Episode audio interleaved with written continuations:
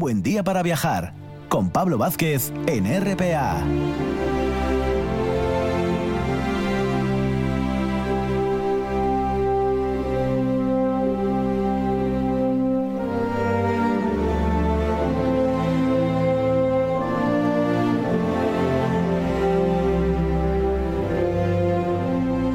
Tras el boletín de las noticias, volvemos a nuestro viaje radiofónico en esta mañana de domingo e iniciamos la segunda hora con nuestro amigo y colaborador de vez en cuando, José María Díaz Formentí, que, si recordáis, el pasado domingo nos hacía una primera parte muy interesante de aquella Comisión Científica del Pacífico en 1862 y hasta 1866. El otro día llegábamos, como quien dice, una bifurcación que hubo en Lima hacia San Francisco, hacia Centroamérica. Pero vamos a hacer la segunda parte que vais a ver. Tiene mucho más que jugo, ¿eh? hay mucha historia ahí por detrás. Muy curiosa, muy interesante y en ciertos aspectos muy desconocida. Muy buenos días, José María. Hola, buenos días Pablo y audiencia. Bueno, vamos a la segunda parte, ¿no? De esta, de esta eh, bueno, espectacular, iba a decir yo, expedición, ¿eh? Sí, eh, sin duda. Fue, como hablábamos en, la intervención anterior, fue quizá la, última gran expedición científica enviada por el, gobierno y la corona de España eh, de carácter multidisciplinar a América. Y además, bueno, que, estuvieron eh, mucho tiempo con muchísimos destinos y unos resultados eh, en cuanto a, colección de, artículos traídos de allí, de, objetos de historia natural y antropológico espectacular que, surtió a, muchísimos museos y colecciones en España.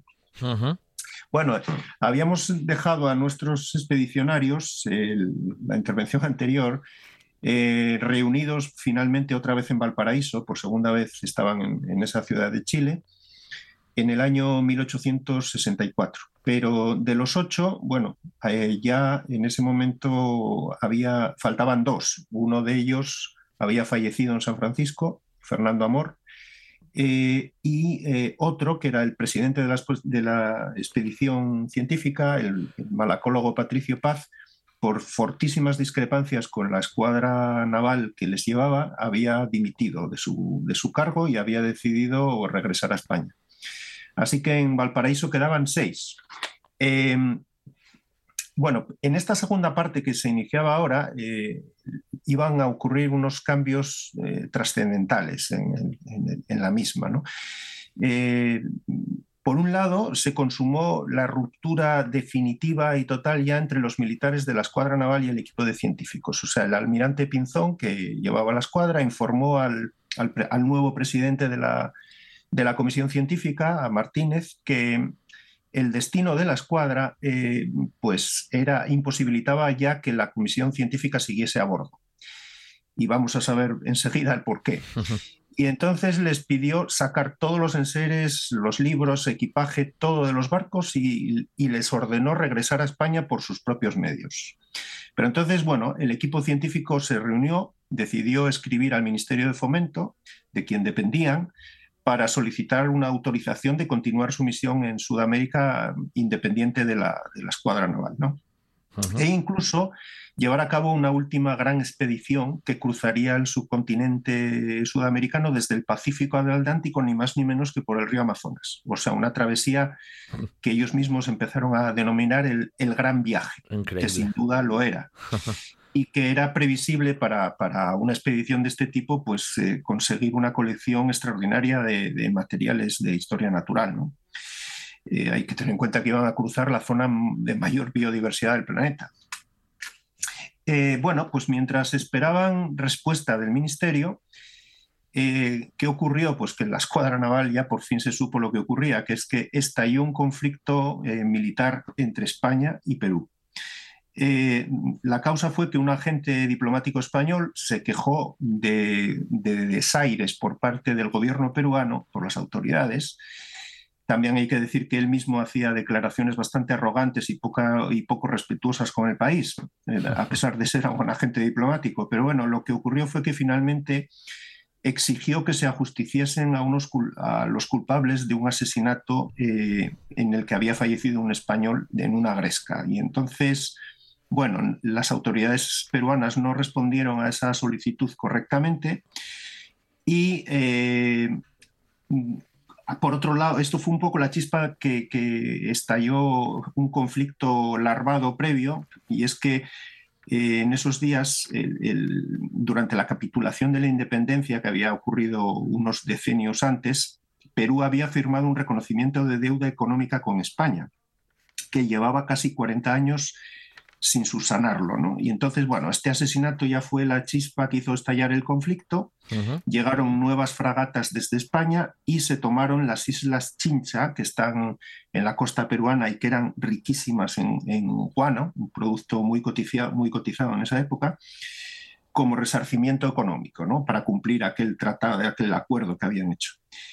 Entonces, bueno, Perú le declaró la guerra a España se unieron a él Chile, Bolivia y, Ecuador, aunque Ecuador de momento no muy a fondo.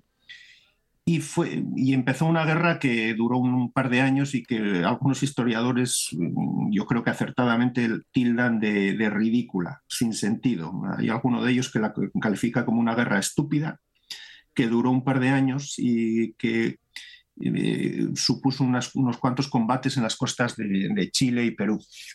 Entonces, ¿qué ocurrió? Pues que Ahora para los expedicionarios la situación había cambiado por completo. De, ser antes agasajados por las autoridades, eh, como ocurría meses atrás, ahora pasaban a ser considerados sospechosos de espionaje, de caminos, recursos, infraestructuras. Es decir, esas salidas que ellos hacían al campo, pues ya eran sospechosas de cualquier cosa. Más aún teniendo en cuenta que habían venido con la escuadra naval.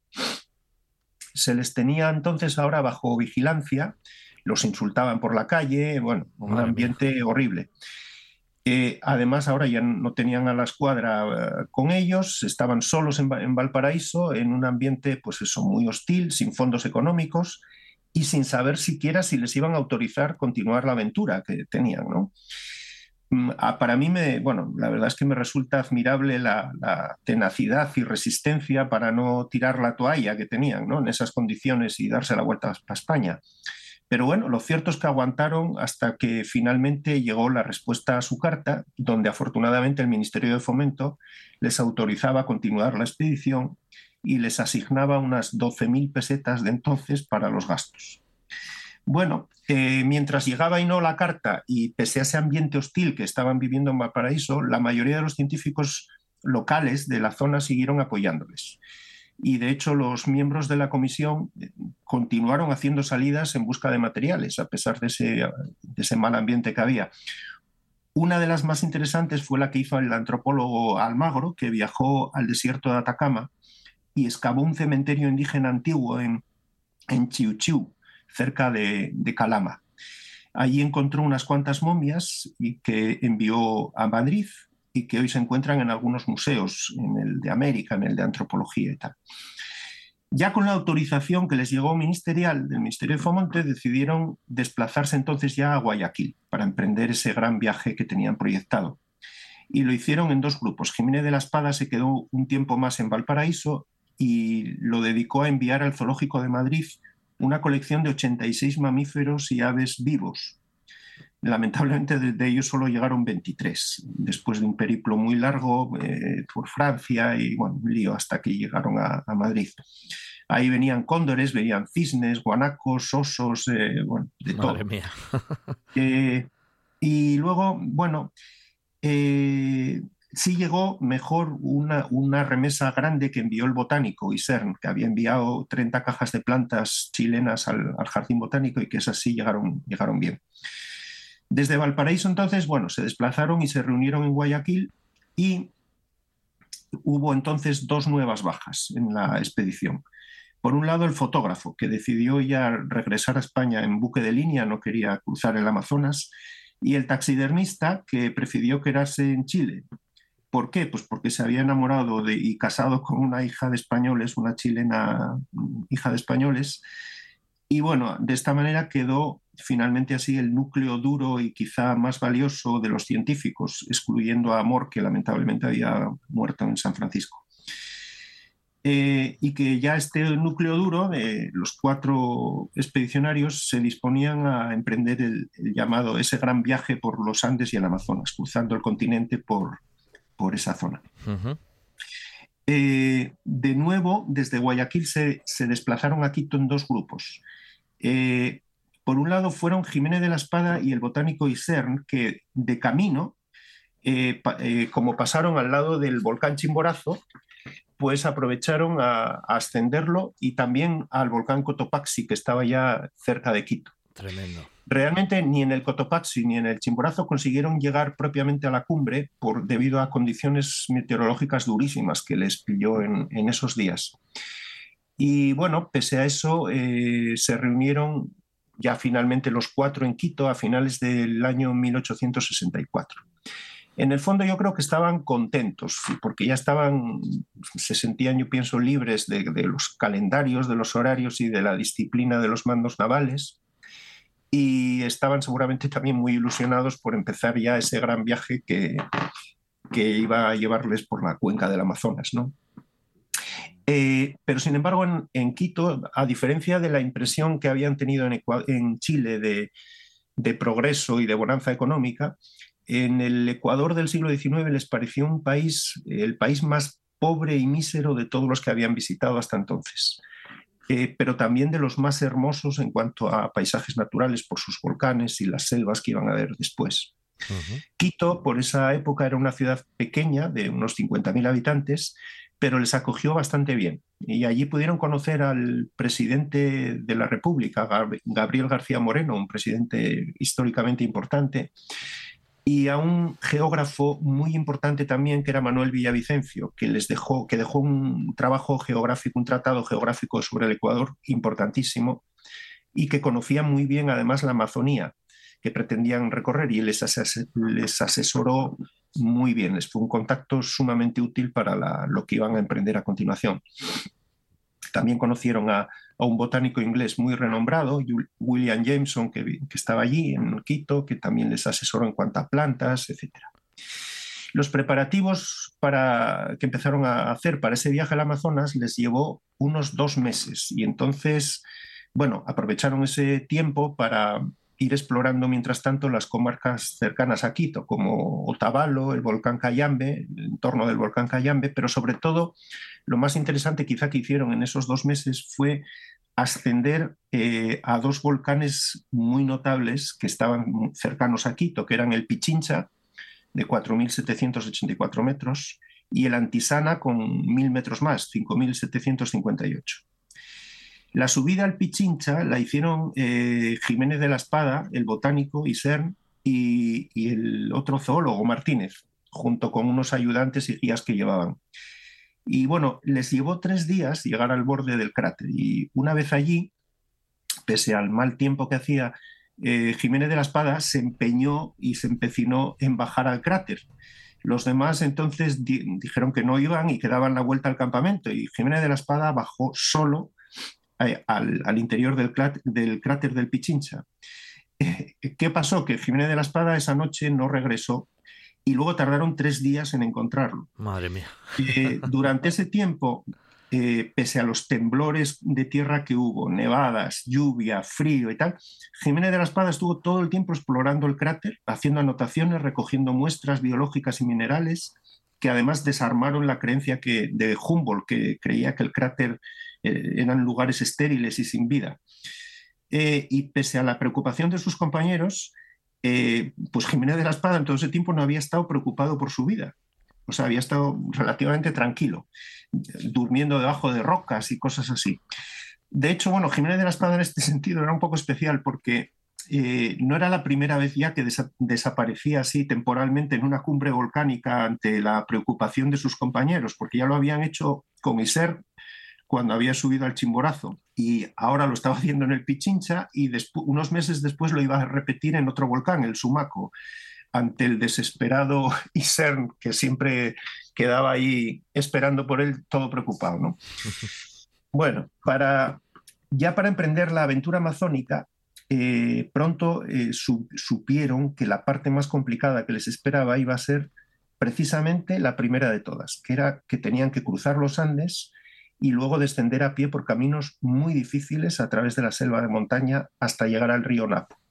Allí en el río Napo ya podrían embarcar en canoas, descender por este importante afluente del, Amazonas hasta, hasta, el Gran Amazonas y llegar em, muchos kilómetros más abajo a Tabatinga, una población eh, brasileña en la frontera con la actual Colombia, donde, se donde allí podrían coger un, barco de vapor que les llevaría hasta Manaos y luego eh, otro hasta la desembocadura, hasta Belén de Pará. Pero lo más complicado era precisamente lo primero, era llegar hasta el río Napo, porque para esto se tardaba alrededor de dos semanas, eh, en una marcha absolutamente infernal eh, por uno, y además era, era muy difícil conseguir porteadores indígenas y guías. Y por si fuese poco, además era frecuente que estos porteadores te abandonaran en plena selva. Le había pasado ya a otros exploradores como Sculati en hmm. pocos años antes. Y, quedarse abandonado en plena selva eh, sin, sin, sin, ningún soporte de nada ni ayuda, pues podía poner en peligro ya no solo al expedicionario, sino a, la expedición en sí, sino a la propia vida del expedicionario. Vida. Claro, claro. Claro, de repente verte solo en medio de la selva amazónica de montaña, pues es una situación realmente complicada y, dura. Bueno, pues teniendo en cuenta toda esta problemática eh, de, transporte, etcétera, y de logística, decidieron salir nuevamente por separado, en tres grupos, y reunirse a medio camino entre Quito y el río Napo en una pequeñísima población de tres casuchas por entonces, que era Baeza. Hoy en día Baeza es una población ya más notable, pero en aquella época eran prácticamente tres, casuchas.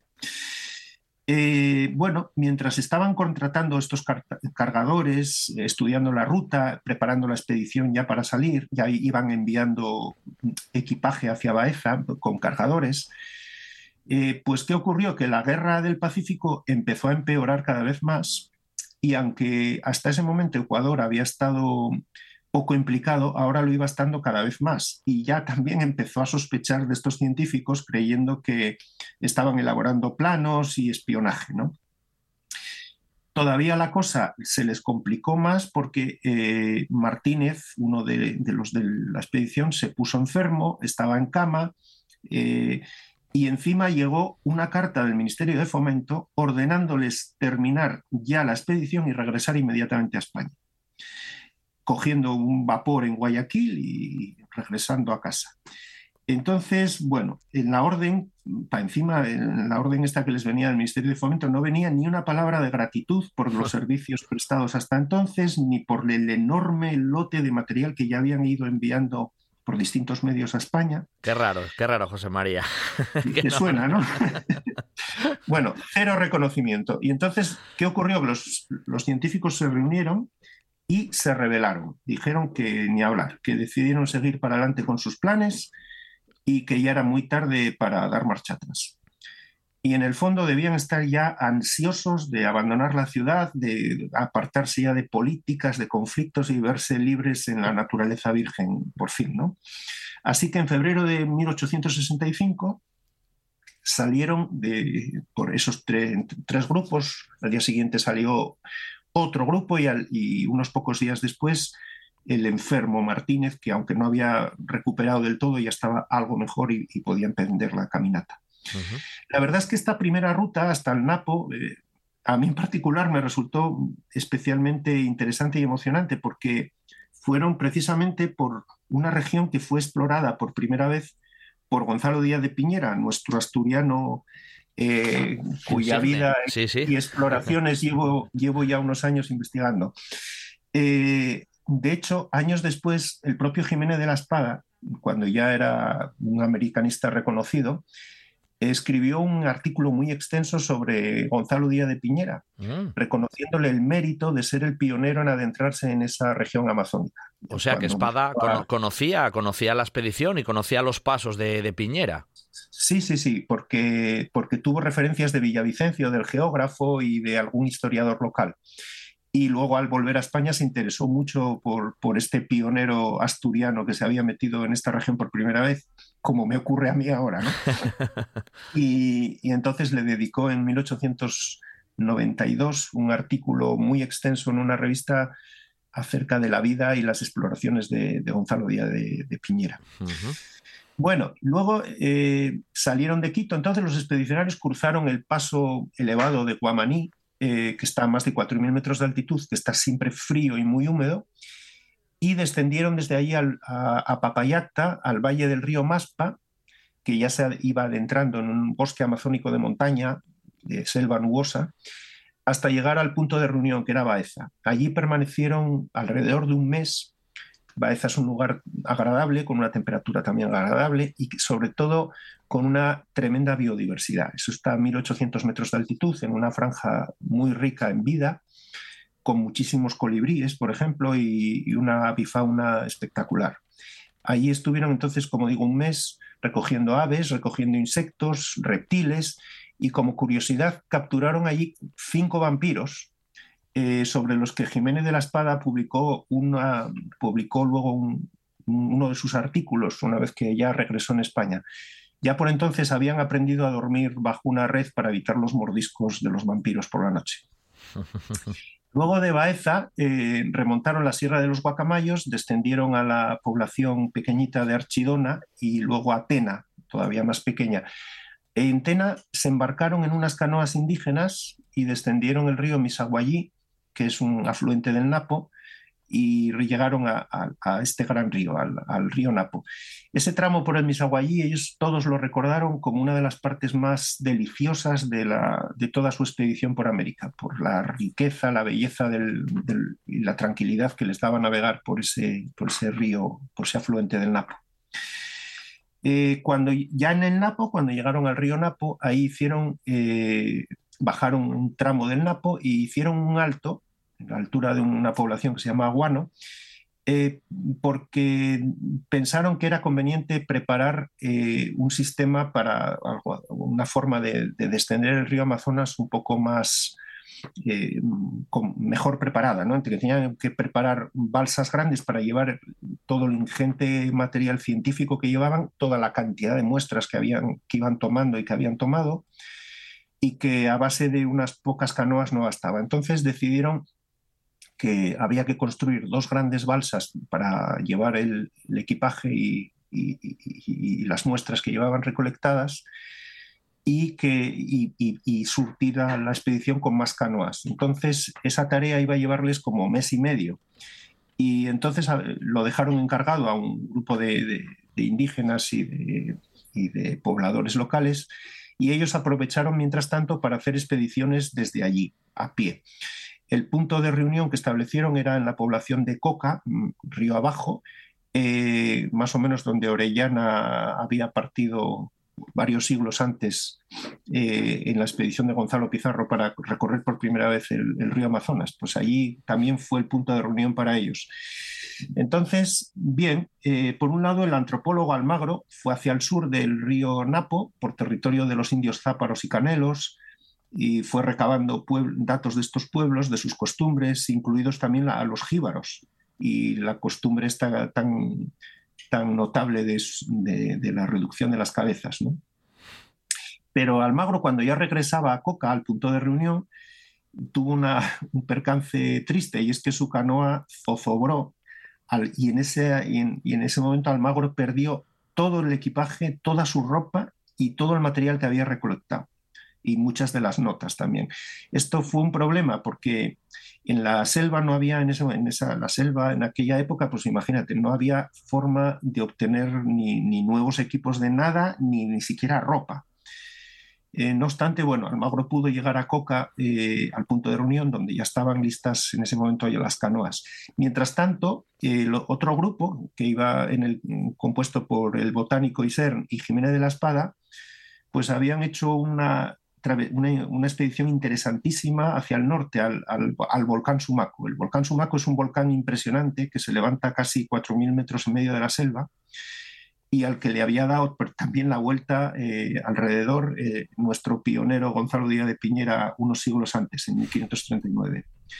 Bueno, pues eh, Jiménez de la Espada y Ser subieron a la cara norte del Sumaco Y de nuevo, Jiménez de la Espada no regresó a tiempo en la cumbre al campamento donde le esperaba Isern, el botánico, que estaba el pobre hombre ahí con mal de altura y todo nervioso.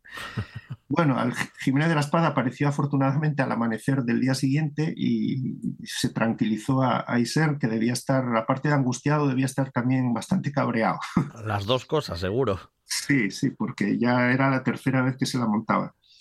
Eh, bueno, Jiménez de la Espada, de hecho, eh, figura como el primer, eh, la primera persona en ascender al volcán Sumaco. los registros del, alpinismo y de todas estas cosas, figura como el primer, al menos el primer occidental en haber llegado a la, a la, cumbre. Hay alguna referencia colonial de algún sacerdote que dice que da unas referencias confusas que podría haber sido que podría haber sido previo ese ascenso por parte de otras personas, pero oficialmente es Jiménez de la Espada el primer, la primera persona en ascender al Sumaco. Bueno, una vez reunidos ya en Coca, empezaron el descenso fluvial por el río de unos 5.000 kilómetros, que les llevaría hasta el Atlántico. Salieron en dos balsas y en siete canoas, eh, descendieron el río Napo, estudiando cada poco, bueno, cuando podían, grupos indígenas, recogiendo muestras de naturales y de antropología, hasta llegar al Amazonas. Pasaron por Iquitos y llegaron finalmente a Tabatinga, que está en la frontera entre Brasil y Colombia, y allí esperaron unas semanas a la llegada de un barco de vapor que hacía el trayecto de Manaos una vez al mes empezaron entonces a acusar un problema económico serio. Se les, había, se les acababa el dinero hasta para comer, no tenían prácticamente ni para comer, y no, digamos ya para adquirir ropa, que la tenían deterioradísima por, por la vegetación y por la humedad y tal. Y encima eh, el botánico Isern empezó a sentirse enfermo con ictericia y con hepatitis. Bien, pues en el, en el vapor en el que se embarcaron, iba, curiosamente, una expedición científica de Harvard. Y el contraste era tremendo entre los norteamericanos, que iban perfectamente vestidos, impecables, con instrumentos científicos de, última generación y muy bien financiados, y los españoles, que iban, los pobres iban andrajosos, sin zapatos, con barbas larguísimas y, uno con ictericia, ¿no? Era un aspecto un poco lamentable. Eh, bueno, una vez llegaron a Manaos, tuvieron que esperar de nuevo un barco durante 15 días para hacer el tramo final hasta Belén de Pará, en el delta del Amazonas. Y como ya no tenían recurso alguno, pues para sobrevivir y conseguir un pasaje de segunda clase, que era de lo peorcito que había, tuvieron que empeñar los relojes que llevaban, las pepitas, unas pepitas de oro que habían traído desde el río Napo y tal. y por si, por si fuera poco, además no les dejaron llevar en el barco uno de los bultos con especímenes que llevaban, que eran, bueno, en cierta manera era hasta relativamente comprensible porque era un cajón lleno de reptiles vivos que llevaba Jiménez de la Espada y que no debía hacerles mucha gracia a los, a los, de, a los del barco. Bueno, una vez llegaron a Belén, en la desembocadura del Amazonas, estaban, bueno, pues económicamente en, a cero. Entonces, bueno, afortunadamente el vicecónsul español que estaba allí en Belén de Pará les ayudó y les adelantó dinero personal suyo para que continuasen viaje hasta Pernambuco y compraran también ropa nueva. Ya en Pernambuco consiguieron in extremis que el nuevo embajador español en Brasil les diese unos, una subvención, unos fondos para liquidar las deudas que habían dejado con el vicecónsul de Belén y también para comprar los pasajes de vuelta a España que la hicieron por vía Lisboa y luego ya por tren hasta Madrid. Llegaron a la capital a finales de 1865 y unas pocas semanas después, lamentablemente, falleció Isern, el, el botánico que llevaba, que estaba enfermo de hepatitis y diftericia desde, desde el río Amazonas. Eh, en el funeral de Isern no hubo mm, el menor homenaje ni, ni el menor reconocimiento por parte del gobierno o del ministerio a este, a este botánico. Eh, en cambio, mm, sí se les, se les apremió al resto de la expedición, de los expedicionarios, a hacer una exposición urgentemente con todo el material que habían ido enviando y elaborar memorias, artículos, informes y de todo se les pidió. Bueno, los expedicionarios lo hicieron y la exposición se inauguró en el Real Jardín Botánico de Madrid eh, apenas dos o tres meses después, y donde se expusieron miles de, una selección de miles de los 82.500 artículos que habían ido enviando a, España. La, exposición fue muy visitada y despertó un gran interés en la sociedad madrileña de entonces porque se exponían momias, se exponían aves, insectos, minerales, de todo. Eh, lamentablemente esta, esta, colección luego se fue dispersando por un montón de museos y de universidades de toda España. Incluso algunas piezas vinieron aquí a Oviedo. Y, eh, una buena parte se quedó en el Museo de Ciencias Naturales de Madrid, donde todavía hoy hay unas vitrinas eh, permanentes que nos recuerdan a, esta expedición y sus logros pero que lamentablemente pues, esta expedición fue poco a poco sumiéndose y quedando en el olvido. ¿Y qué fue de los científicos? Finalmente, pues ya vimos que dos de ellos fallecieron, que fueron Amor eh, y Ser. Jiménez de la Espada volcó su vida en la zoología y luego en el estudio histórico y documental de la América Andina, sobre todo. Eh, Almagro, el antropólogo, regresó a su tierra, a Cuba, con todas las notas antropológicas de su viaje, con planes de publicarlas, pero por desgracia no pudo concluir su trabajo y lo que es peor aún es que sus notas se perdieron en guerras y follones que vinieron después en, Cuba.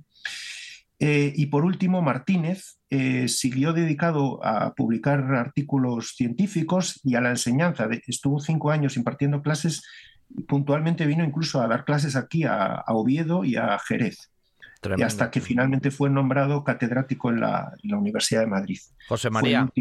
el último, de, todos ellos en, sobrevivir. Es impresionante, Daría, para. Es que es increíble escucharlo, pero hoy ya no tenemos más tiempo, lo hemos agotado. La narración que nos has hecho, José María Díaz Formentí, de la expedición al Pacífico, ha sido protagonista durante dos sesiones en un buen día para viajar en grandes viajeros. Chema, un abrazo muy fuerte. Gracias y hasta la próxima. Muchas gracias a vosotros. La Viana del 10 al 12 de marzo a las jornadas del cabritu. Sopa de curruscus, cabritu con patatinos, ensalada, bartolos, vino y café por 29 euros. Y sí, también habrá platos innovadores con el cabritu como protagonista. Además, teatro, feria del estocaje, bandinas tradicionales por las calles y fiesta nocturna en el recinto ferial. La Viana huele a cabritu.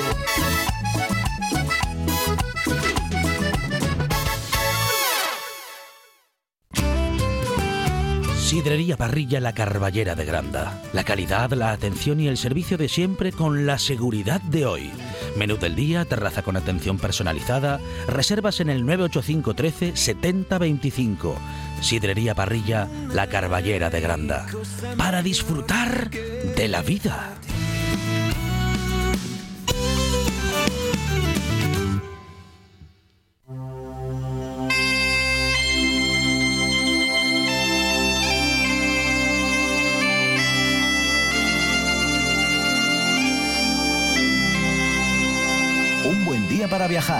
Con Pablo Vázquez en RPA.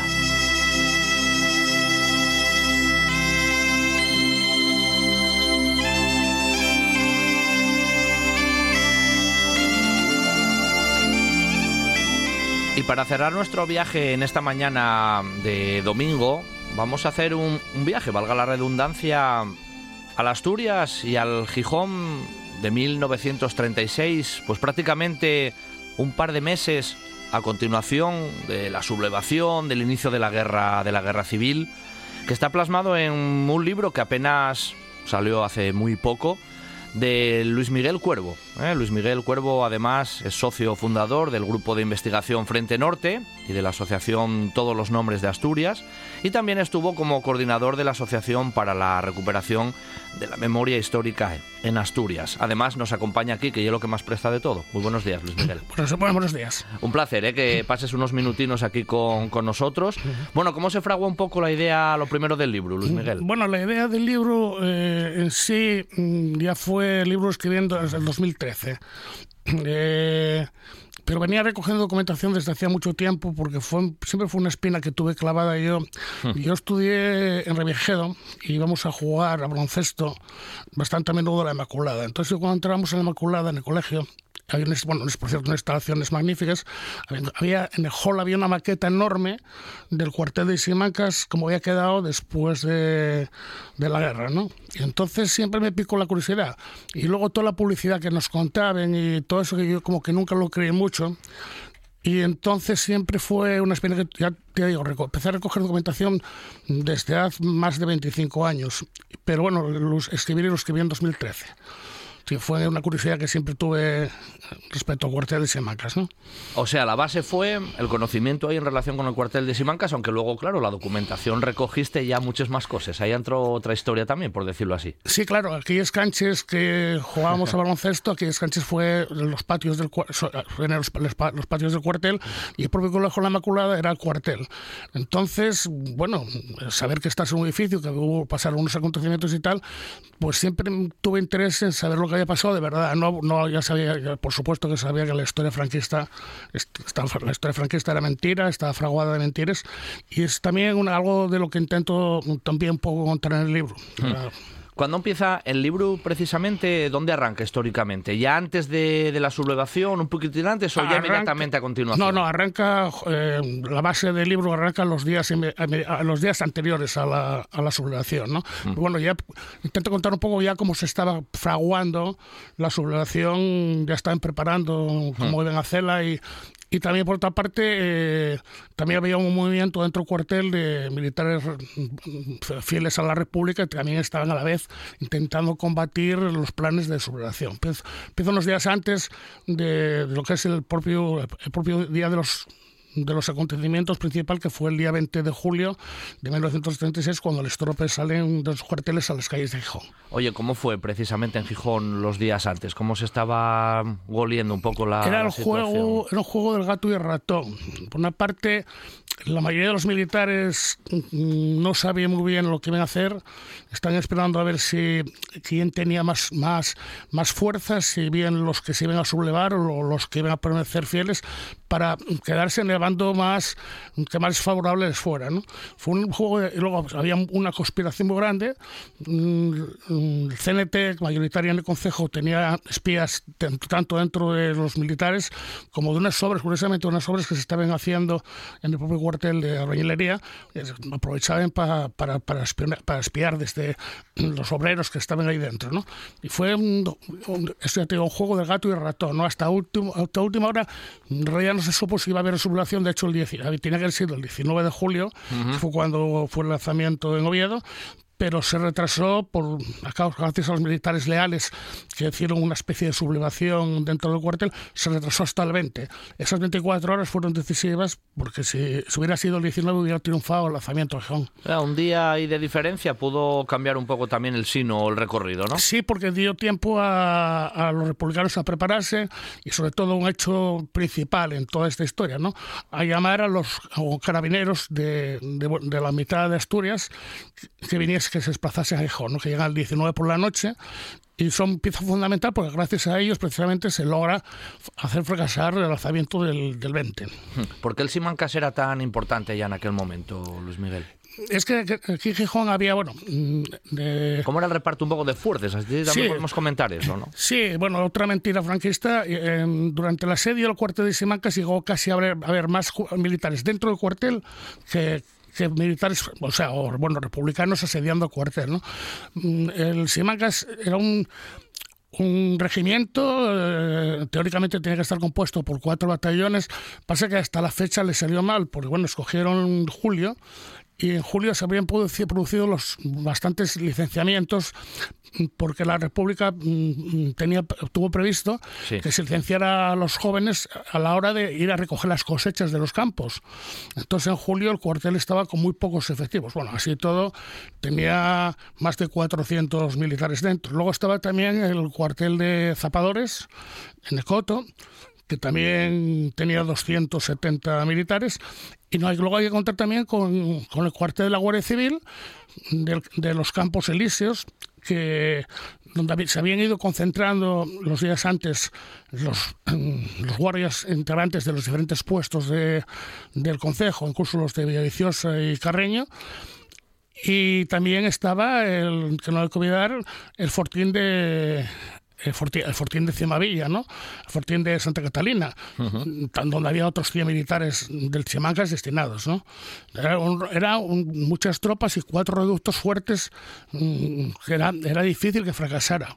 El 19 hubiera sido totalmente imposible que fracasara el golpe en Gijón. Oye, ¿qué era, qué era el Comité de Defensa de, de Gijón? Sí, eh, date cuenta que en el día 19, cuando se alza, los militares se alzan en Asturias, en Oviedo, eh, las instituciones quedan totalmente descabezadas, no desaparecen todas las instituciones públicas. Entonces eh, se decide crear comités de defensa o comités de guerra en todas las ciudades y todos los pueblos para poder hacerse cargo de lo básico, de las atenciones básicas de la población. ¿no? Por ejemplo, el, dentro del Comité de Defensa de Gijón, que se crea el mismo 19 de julio, pues bueno, hay un apartado, un comité de abastos para proporcionar comida a la población y a los soldados, un comité de sanidad, para, lo mismo, para proporcionar sanidad tanto unos como otros, y luego hay un, comité de orden público y son básicamente, eh, reemplazan eh, a, todas las instituciones. Incluso llegó a haber un comité de, enseñanza para, ocuparse mm, de, las, las, clases a, los, críos. Tuvo, que reemplazar de un día para otro a todos los entes eh, de las entes, sociales eh, gubernativos que desaparecieron de un segundo para otro. De un momento al otro, claro, directamente eso cambió. Incluso no circulaba ni, ni, el dinero en aquel momento. No, no, llegó un momento, como digo en el libro, llegó un momento en Gijón que no había dinero porque no había nada que comprar. Así de fácil. No había nada que comprar. Entonces correspondía a los comités de barrio proporcionar los abastos necesarios para que la gente, según los según los miembros que tuviera cada familia, pudiera comer, pudiera, pudiera comer y atender las necesidades básicas de, higiene y comida. ¿no?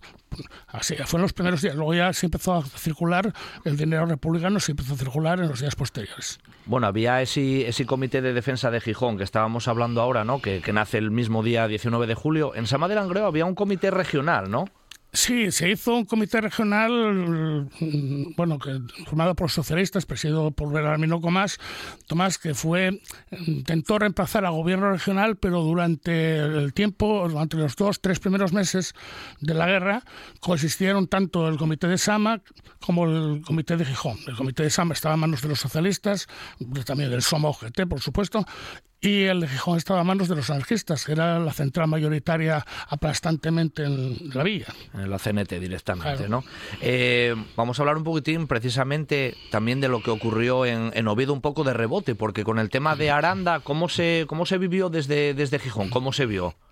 No, no, en Gijón estaba previsto que se, a, la, vez que el 19 de julio Aranda sacó las tropas a la calle, saliese en Gijón. Pues, Gijón era una, era una población más importante en Asturias porque las tropas de Gijón tenían la, primera misión principal que tenían era asegurar el puerto de Musel. teóricamente por el puerto de Musel llegarían tropas mm, previsiblemente desde Galicia para ya eh, hacerse eh, con el control de las cuencas mineras. Eran conscientes los propios militares de que aunque mm, triunfara el lanzamiento tanto en Oviedo como en Gijón, otra cosa iba a ser asaltar la cuenca de Nalón y la de Caudal. ¿no? Entonces iban a necesitar apoyo y por eso también estaba previsto que llegasen al, a Puerto Musel barcos con tropas cosa que no sucedió, ¿no? no si hubiera, hubiera, hubiera triunfado el lanzamiento, pues también quizás se hubiera aplacado mm, todo el norte mucho más rápido, hubiera llegado tropes al museo y luego, después de hacerse con las, con las cuencas, probablemente hubiera marchado sobre, sobre el León o o, no sé.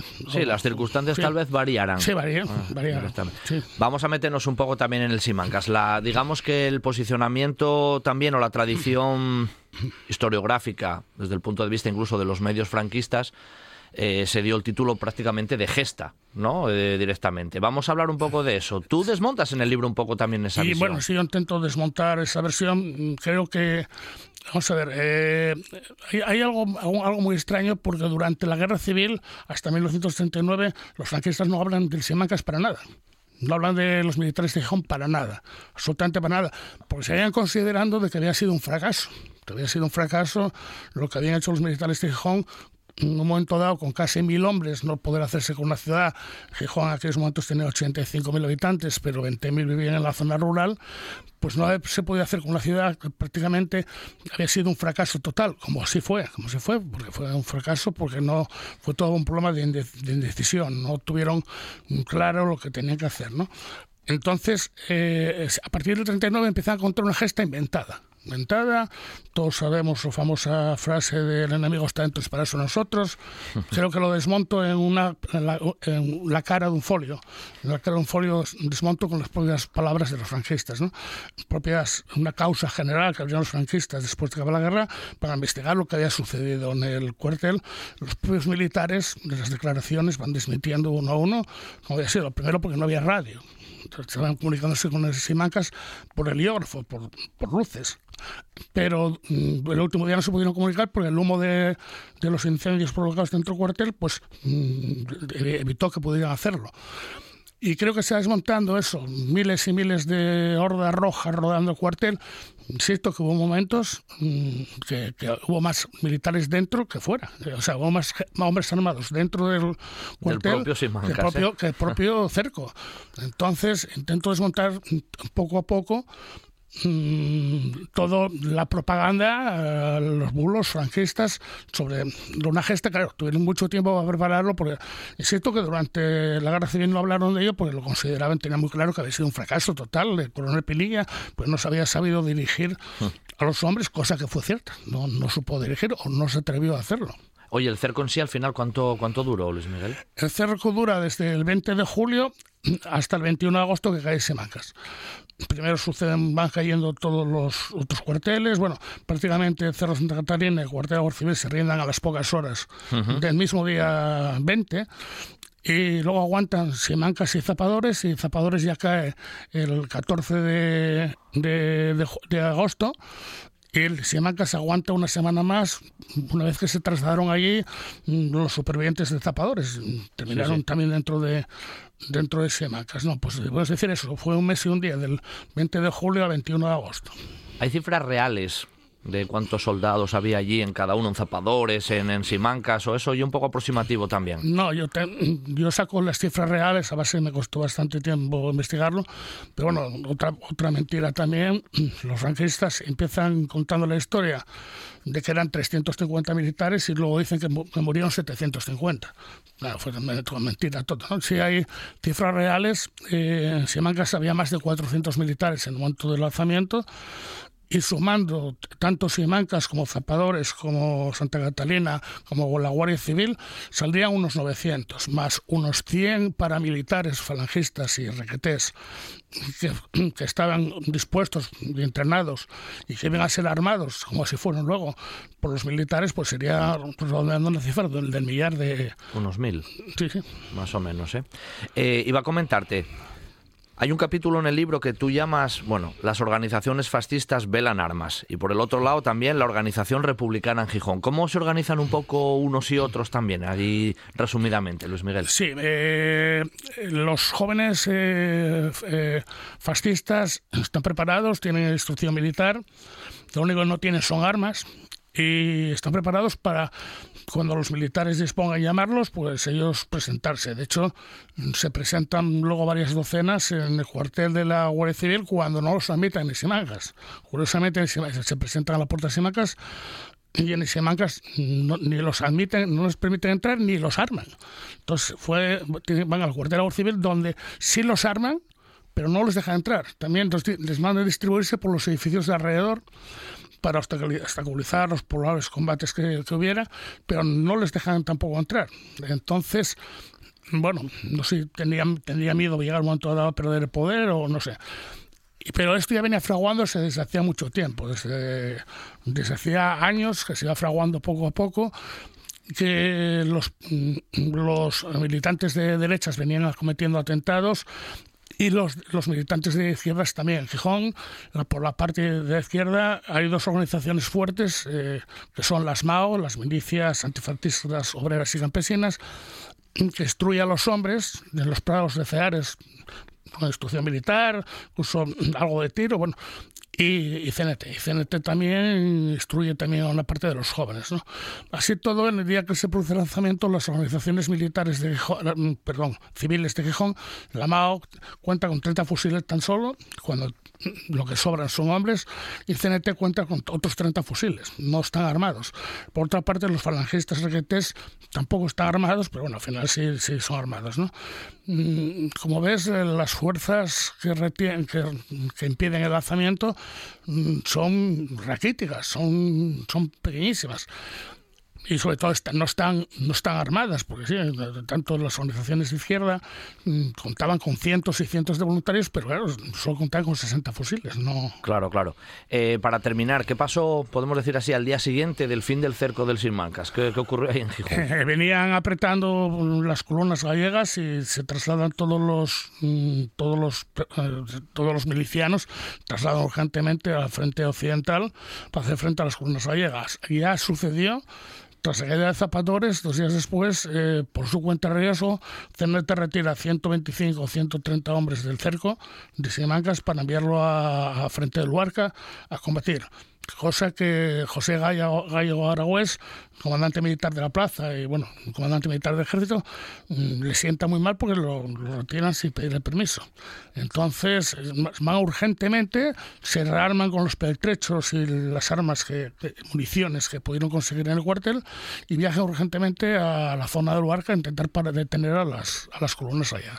Ahí empieza otro proceso. Ahí empieza otra, eso es otra historia. Eso es otra historia dentro de la, de la misma historia. Si queréis conocer mucho más pormenorizadamente todo lo que aconteció en ese ciclo, prácticamente como veis, de un par de meses, en aquel Gijón, después de la, de la sublevación del 18 de julio, con el asunto del Simancas por el medio, pues ya sabéis, Gijón 1936, Diario de una Revolución. ¿eh? La Fundación Anselmo Lorenzo lo acaba de publicar tras el trabajo, lógicamente, de Luis Miguel Cuervo, que nos acompañó en esta mañana y nos trasladó, ¿eh? al menos para invitarnos a profundizar mucho más sobre esta famosa cuestión. Luis Miguel, muchas gracias por acompañarnos y hasta la próxima. Gracias a vosotros. ¿eh?